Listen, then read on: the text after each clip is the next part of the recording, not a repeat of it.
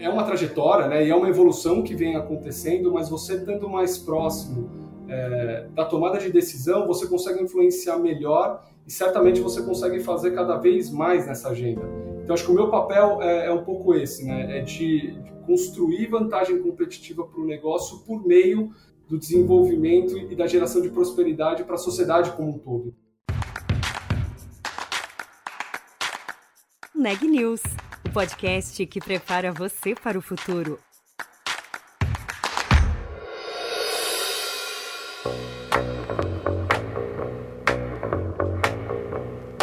Até o ano que vem, a meta da marca Heineken é ter 100% de sua produção feita com energia limpa aqui no Brasil. Já o grupo tem como objetivo tornar toda a cadeia de valor neutra em carbono até 2040. As estratégias para isso passam pela inovação de processos internos, mas também por projetos que impactam fornecedores, clientes finais e parceiros como bares e restaurantes. É o que conta Mauro Homem, vice-presidente de sustentabilidade e assuntos corporativos do Grupo Heineken. Desde fevereiro no cargo, o executivo explica por que tem buscado criar projetos que ampliam a pauta SG para além do próprio negócio da empresa. Ele defende também que as companhias assumam cada vez mais o papel de agentes de transformação social e ambiental. Eu sou Juliana Calzin e esse é o Neg News. Mauro, bem-vindo ao Neg News. Muito obrigada por ter aceitado aqui o nosso convite. Eu que agradeço, Juliana. Prazer falar com você e com seus ouvintes. Mauro, é, para começar nossa conversa, queria te ouvir um pouco sobre as metas de sustentabilidade da Heineken. Eu sei que uma dessas metas é, por exemplo, ter energia 100% renovável nas fábricas até 2023, né? Ano que vem. É isso? O que mais de, que vocês têm no radar para ter uma operação que seja carbono neutro, que tenha cada vez mais circularidade? Conta para gente, por favor. Legal, Juliana. Bom, acho que sustentabilidade não é um tema exatamente novo na, na Heineken, mas tem ganhado uma atração muito grande nesses últimos dois anos, eu, eu diria. Então, no ano passado, a companhia anunciou as suas metas globais, né, e o que a gente chama de aumentando a barra para a entrega das ambições de sustentabilidade. E elas estão basicamente relacionadas a três grandes eixos, Juliana. O primeiro deles é relacionado à parte ambiental, que você estava mencionando. O segundo pilar, ele é para a gente específico para o nosso negócio, em função da categoria que trabalha com produto relacionado ao álcool, que é o consumo responsável e equilibrado. Então, a Heineken é uma grande referência há muitos anos na forma de trabalhar é, esse conceito para os seus consumidores. E o terceiro pilar, ele é relacionado à parte social que para a gente estava muito num olhar interno para a parte de inclusão e diversidade, mas que tem ganhado cada vez mais relevância também para um olhar externo. E recentemente, inclusive no Brasil, a gente lançou o Instituto Heineken Brasil para atender esse ponto social. Acho que a gente vai bater um papo mais é, específico sobre isso, mas eu acho que a partir dos três grandes pilares a gente foi estruturando as nossas ações. E de fato, é, energia renovável começou como acho que a nossa grande cereja do bolo né, onde a gente incluiu o quarto ingrediente na nossa principal marca, na marca Heineken, que hoje é feita não só com água, malte e lúpulo, mas também com energia é, verde. Né? Então, a partir disso, a gente começou um trabalho muito importante dentro da nossa cadeia de valor. E na sequência, a gente percebeu que só é, alcançar essa neutralidade de carbono na nossa produção era pouco para uma marca como Heineken. Então, nosso objetivo foi, além das nossas cervejarias, começou a se traduzir em ofertar é, energia verde também para os nossos clientes e fornecedores e depois disso é, a gente fazer ainda mais para os nossos consumidores, tá? Foi o tema que a gente lançou recentemente. Legal, e eu vou pegar esse gancho, né, que é o Heineken Energia Verde, e aí você trouxe esse panorama, né, começou dentro de casa, foi para os é, parceiros, para os bares, e aí agora chega aos consumidores, então pessoas físicas. Como é que vai funcionar esse programa e por que, que estratégia é essa? Por que, que vocês acham que investir em energia limpa e, e, e fazer uma espécie de subsídio né, para os consumidores é importante para a marca e para o grupo? Exato. Quando a gente olha a nossa ambição de neutralizar completamente as nossas emissões de carbono até 2040, né, em todos os escopos né, que a gente chama, realmente é um desafio muito grande, né? E a gente começou olhando para dentro de casa, conforme eu falei, e a gente percebeu que para fazer isso mais tangível para o consumidor em geral, isso precisaria ser algo é, palpável para ele, que tivesse um impacto direto. Eu acho que só a busca por produtos sustentáveis não, não são o suficiente para realmente é, gerar esse engajamento é, nos consumidores. E a gente é, percebeu que a força da marca Heineken poderia é, catalisar o acesso do consumidor à energia verde. E como é que funciona, Juliana? Basicamente funciona é, por meio de uma plataforma que é a plataforma Heineken Energia Verde, onde o cliente, né, donos de bares e restaurantes ou o consumidor agora acessa diretamente né, o, link e faz um cadastro. Né? A partir desse cadastro, a gente faz, né, num trabalho de back-office, é, a, a, associação desse CNPJ ou desse CPF dentro da é, distribuidora de energia para que ele acesse, por meio do que a gente chama de geração distribuída, o consumo na casa dele por meio de fontes renováveis, tá? E o melhor de tudo, Juliana, é que não só o consumidor, depois de fazer o cadastro né, e registrado na sua concessionária é, de energia, ele vai receber uma energia renovável com menor impacto ambiental, mas ele também tem uma redução na tarifa de energia. Né? Óbvio, varia de cada região, né? a composição tributária, especialmente da energia no Brasil, é bastante complexa, mas ela pode chegar para consumidores até 20% e vários restaurantes até 40% de redução, dependendo, obviamente, do, do, consumo dessa, dessa localidade. Né? Eu acho que o que a gente tem feito é dar ciência né, e mostrar para o consumidor que isso é palpável, que ele pode fazer isso, e por meio dessa, dessa aceleração que a marca Heineken está trazendo, a gente espera incentivar cada vez mais empreendedores que investam nesse tipo de tecnologia para que a disponibilidade de, de, de, consumo de energia renovável seja cada vez maior é, no Brasil. Eu acho que o que nos motiva para isso é não só entregar né, nossa cadeia de valor com uma menor pegada de, de emissão de carbono, mas principalmente de posicionar a marca no que a gente de fato acredita. Eu acho que o consumidor cada vez mais demanda é, marcas que tenham propósitos claros, e, e, acho que esse é um, um grande propósito de, de Heineken. Né? Então, no, no, no, nosso grande objetivo é mostrar para o consumidor que isso vai além de um discurso, além de uma campanha que está na prática, e nada melhor do que ofertar isso de uma maneira concreta para o consumidor. Legal. Agora, é, eu queria também ouvir um pouco mais sobre esse processo dentro de casa, né? Então, como é que vocês fizeram nas fábricas para reduzir esse consumo de energia, ou usar mais energia limpa? É, e também é, sobre circularidade. Como é que foi esse processo e como é que esses dois temas estão interligados? Legal, vamos lá. No processo de é, consumo energético dentro da nossa, das nossas cervejarias, você tem dois grandes, digamos, fatores de consumo, né? Um é a energia térmica e outro a energia elétrica, né? No nosso caso, a principal mudança que alavancou os resultados para neutralidade estão relacionados principalmente à energia térmica, que é o maior impacto, e no nosso caso foi feito por meio da mudança da matriz energética de geração dessa energia térmica, né? Então, ao invés de você usar, por exemplo, uma caldeira que gera energia térmica por meio de um combustível, fóssil, né, você consegue fazer a migração com uma matriz como, por exemplo, biomassa ou biometano. Então, certamente você tem um menor impacto ambiental, gerando, né, obviamente, a mesma quantidade de vapor, né, energia térmica necessária para uma cervejaria. E na parte de energia é, elétrica, a gente tem parcerias para distribuição de energias é, renováveis também em, todos os, em todas as nossas cervejarias. Então, quando você faz essa composição, você consegue entregar uma pegada de carbono é, infinitamente menor do que se você usasse as fontes tradicionais. Né? Então, acho que essa é uma primeira parte da resposta. Não para nas nossas cervejarias, a gente tem também é, parcerias para é, é, consumo de energia renovável também nos nossos centros de distribuição.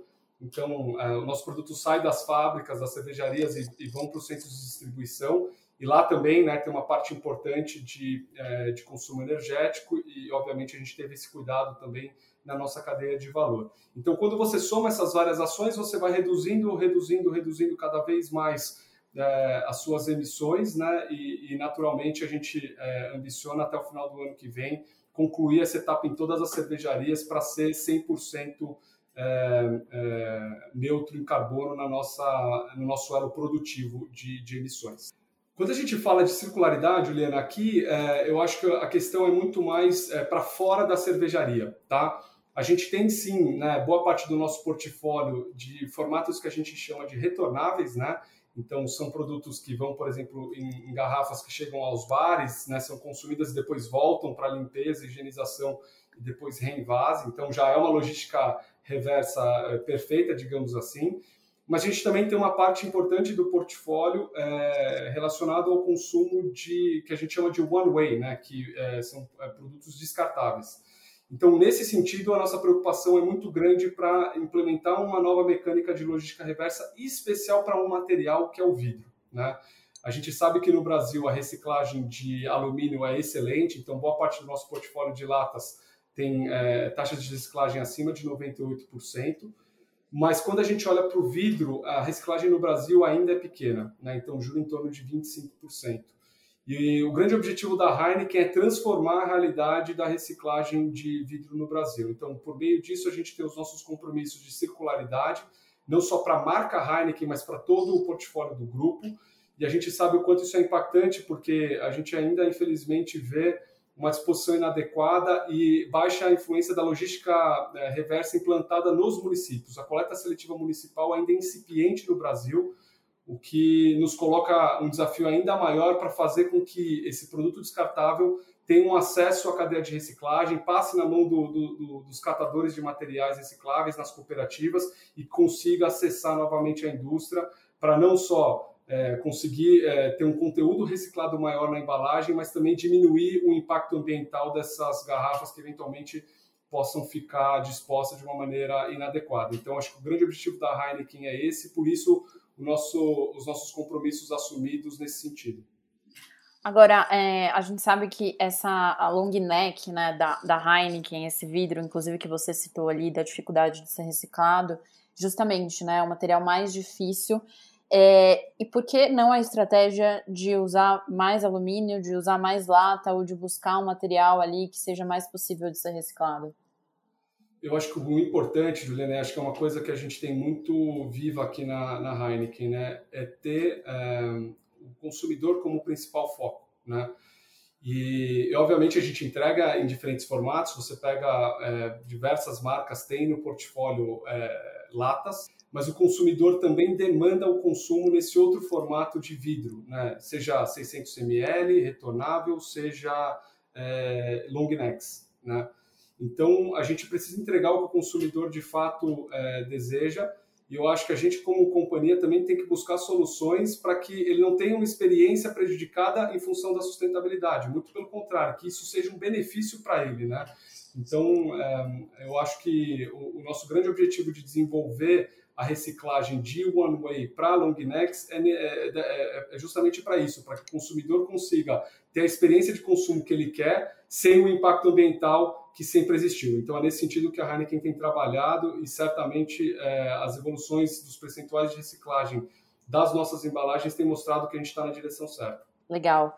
Aí sobre as metas, né? Você trouxe aqui é, uma das metas do grupo Heineken, que é neutralizar emissões de carbono até 2040 e outra meta que é a de uso de energia limpa até 2023. Eu queria entender esse, esse período, assim, né? Porque eu imagino que a maior fonte de emissão seja na produção, mas quero te ouvir.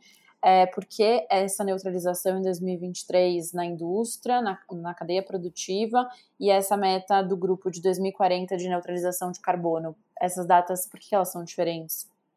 Vamos lá. É, quando você olha em nível global, o compromisso da Heineken de zerar as emissões de carbono na cadeia produtiva é, vai até 2030. Tá? Ah, tá. E 2023 é no Brasil.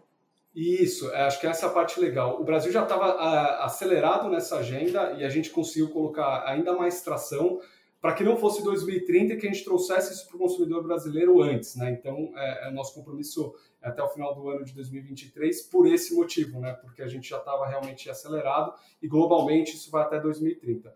E aí, quando você olha fora da sua cadeia de produção, né? Você fala, nossa, mas 2040 parece tão distante, né?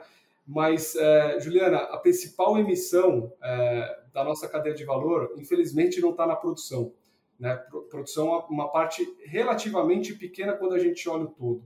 40% das emissões, por exemplo, vem é, da agricultura, né? Para você é, ter a produção de malte, né? É, dos, dos, cereais maltados e, é, que são usados na nossa cadeia produtiva, por exemplo, né?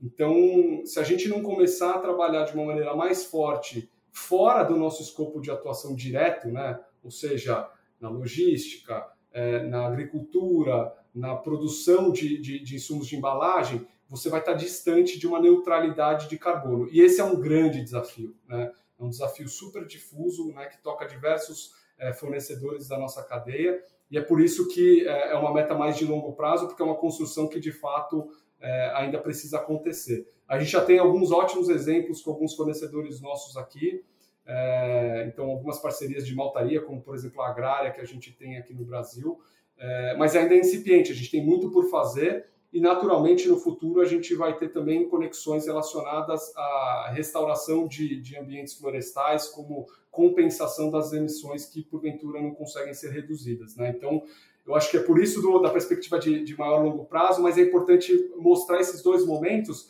para você basicamente falar, olha, eu arrumei a minha casa, agora vou arrumar, digamos, a vizinhança. É mais ou menos por aí a, a analogia. E acho que tem também um, um passo né, que as marcas têm dado, que não é só neutralizar mas é também tentar é, mitigar um pouco dos impactos que já aconteceram, né? De recuperar, mais ou menos esse próximo passo. Isso é parte do processo. Então, eu acho que você tem um limite, é, digamos, é, técnico para redução de emissões, né? Tem uma hora que você não consegue reduzir mais, e aí você entra com a parte do que a gente chama de offset, né? É uma parte onde você tem projetos que compensem essas emissões, né? Então, é, a gente tem, por exemplo, uma parceria com a SOS Mata Atlântica de longa data já, é, no município de Itu, em São Paulo, e é um dos exemplos onde a gente vai investindo em reflorestamento, né? A ambição é, é fazer isso cada vez mais e, e entender de uma maneira é, técnica o quanto esse tipo de reflorestamento pode ajudar na compensação das suas emissões. Mas é um processo longo ainda, né? E eu acho que outra coisa que a gente tem feito aí com marca Heineken, não só como grupo, a implementação de microflorestas em 19 capitais do Brasil. A gente quer fazer isso até 2030 e certamente também é, não só é um, é um meio de é, melhor conexão do nosso consumidor com o ambiente urbano, né, que é um ambiente muito propício para a marca Heineken, mas que também certamente vai gerar um, um impacto positivo no, na, no reflorestamento. Tá? Então, eu acho que é mais ou menos é, nesse sentido que a gente vai, vai trabalhar, mas você tem toda a razão de falar que vai passar por, por projetos também de, é, de compensação é, das emissões. Legal. E aí, você trouxe três pontos no início da entrevista, né? O ambiental, que a gente falou bastante, consumo equilibrado e o social. Então, queria começar é, te, te perguntar sobre o consumo equilibrado. Já vi algumas coisas da Heineken sobre isso, acho que o setor, né, é, tem ido um pouco por esse caminho. Ao mesmo tempo que, e aí é, você pode falar mais sobre isso, há uma mudança no comportamento é, de consumo, né? Tem mais demanda por soft drinks, por bebidas é, ou com menos álcool ou, ou sem álcool. É, isso, isso, anda junto, enfim, essa campanha do consumo equilibrado anda também com essa tendência dos consumidores buscarem produtos com menos teor alcoólico? Eu acho que reforça esse capítulo, digamos assim, né? Ele já vem, é, mesmo antes de você ter um alicerce importante na parte do que a gente chama de low e no, né, de baixos teor, baixos teores alcoólicos ou, ou produtos sem álcool, é, a Heineken já vinha traduzindo isso de uma maneira bem impactante para o consumidor, né? Para realmente deixar claro que o consumo nocivo ele prejudica e a gente sempre vinha com o lema, né, que a gente prefere vender nove Heinekens para nove pessoas do que nove Heinekens para uma pessoa só, porque de fato o, o consumo é, responsável equilibrado ele é fundamental. Então acho que vem nessa evolução, mas sem dúvida nenhuma a demanda do consumidor por maior saudabilidade é, passa também por, por esse território de responsabilidade. Então a Heineken lançou, né, nos últimos dois anos, a Heineken 00 no Brasil e vem sendo um grande sucesso, realmente proporcionando novos momentos de consumo é, para a categoria. Mas o nosso pilar, de responsabilidade ele vai além disso. Né? Então, ele trabalha muito com, com o combate ao consumo nocivo, ele trabalha muito com a presença de produtos de baixo teor alcoólico e sem, é, é, sem álcool é, nos nossos pontos de venda, mas ele também vem por meio de um dos projetos que a gente atua com jovens em situação de vulnerabilidade, que é o eLab by Heineken, um projeto que a gente trabalha as condições socioemocionais desses jovens. porque o que a gente entendeu, Juliana, é que muitas vezes o consumo nocivo, especialmente por esse público mais jovem, ele vem puxado por um momento difícil, um entendimento dele na sociedade, né? Não é o consumo do álcool pelo consumo do álcool, né? É porque às vezes ele está desequilibrado é, como um todo, né? Então é um jovem sem oportunidade de desenvolvimento de emprego e renda, é um jovem muitas vezes de periferia que tem uma condição de entorno muito dura e aí vai buscar o refúgio de uma maneira nociva para ele. Então a gente entendeu que se a mudança de comportamento fosse profunda, ele poderia ter uma outra relação com a nossa categoria. E é isso que o Lab se propõe a fazer. Tá? Então a gente tem um objetivo, por meio do Instituto Heineken, de massificar né, escalar cada vez mais esse projeto que, que vem, vem sendo trabalhado em poucas localidades ainda em escala piloto, e a gente precisa fazer isso cada vez maior, é, seja fisicamente ou seja por meio de divulgação de conteúdo de maneira indireta para os jovens. A gente vê que isso é transformacional e, de fato, pode mudar o futuro da categoria se esse jovem, de fato, entender a relação dele com o nosso produto. Por que a escolha do Brasil para lançar esse primeiro instituto? Escolha do Brasil, acho que é porque a gente já tem uma agenda bem acelerada, é, Juliana, nesse sentido. Então, conforme eu te falei, por exemplo, em energia, a gente está bem é, à frente e, e, a gente vai entregar é, seis anos antes né, do que que o global, por exemplo, né, as outras operações do mundo vão entregar. E eu acho que como a gente estava bem é, fortalecido na parte ambiental e a gente já vinha num trabalho mais robusto na parte de responsabilidade, o que faltava para a gente de uma maneira mais concreta era o social. Né? Então a gente é, ainda tinha um olhar para o social muito focado em inclusão e diversidade, o que é muito importante, sem dúvida nenhuma. Mulheres em posições de liderança, pessoas negras em posições de liderança, são metas que nós temos mas ainda tem um olhar um pouco interno, para dentro da organização mesmo, né? E o que a gente queria traduzir era alguma coisa que endereçasse mais essa desigualdade num país como o nosso, né? As nossas realidades são muito duras no sentido de, é, de equidade e como ator social a gente, é, como empresa, entendia que poderia fazer é, melhor. E aí foi nesse sentido que a gente construiu a proposta do, do Instituto Heineken, e foi prontamente aprovado pelo nosso time de Amsterdã. Fizemos um, um, lançamento bem, bem bonito interno e externamente, e a gente agora quer de fato transformar a vida de três grandes públicos. O primeiro público, o de é, é, vendedores ambulantes. A gente sabe que é um público bastante vulnerável que toca o nosso produto e muitas vezes está tá ali sem qualquer tipo de suporte de desenvolvimento.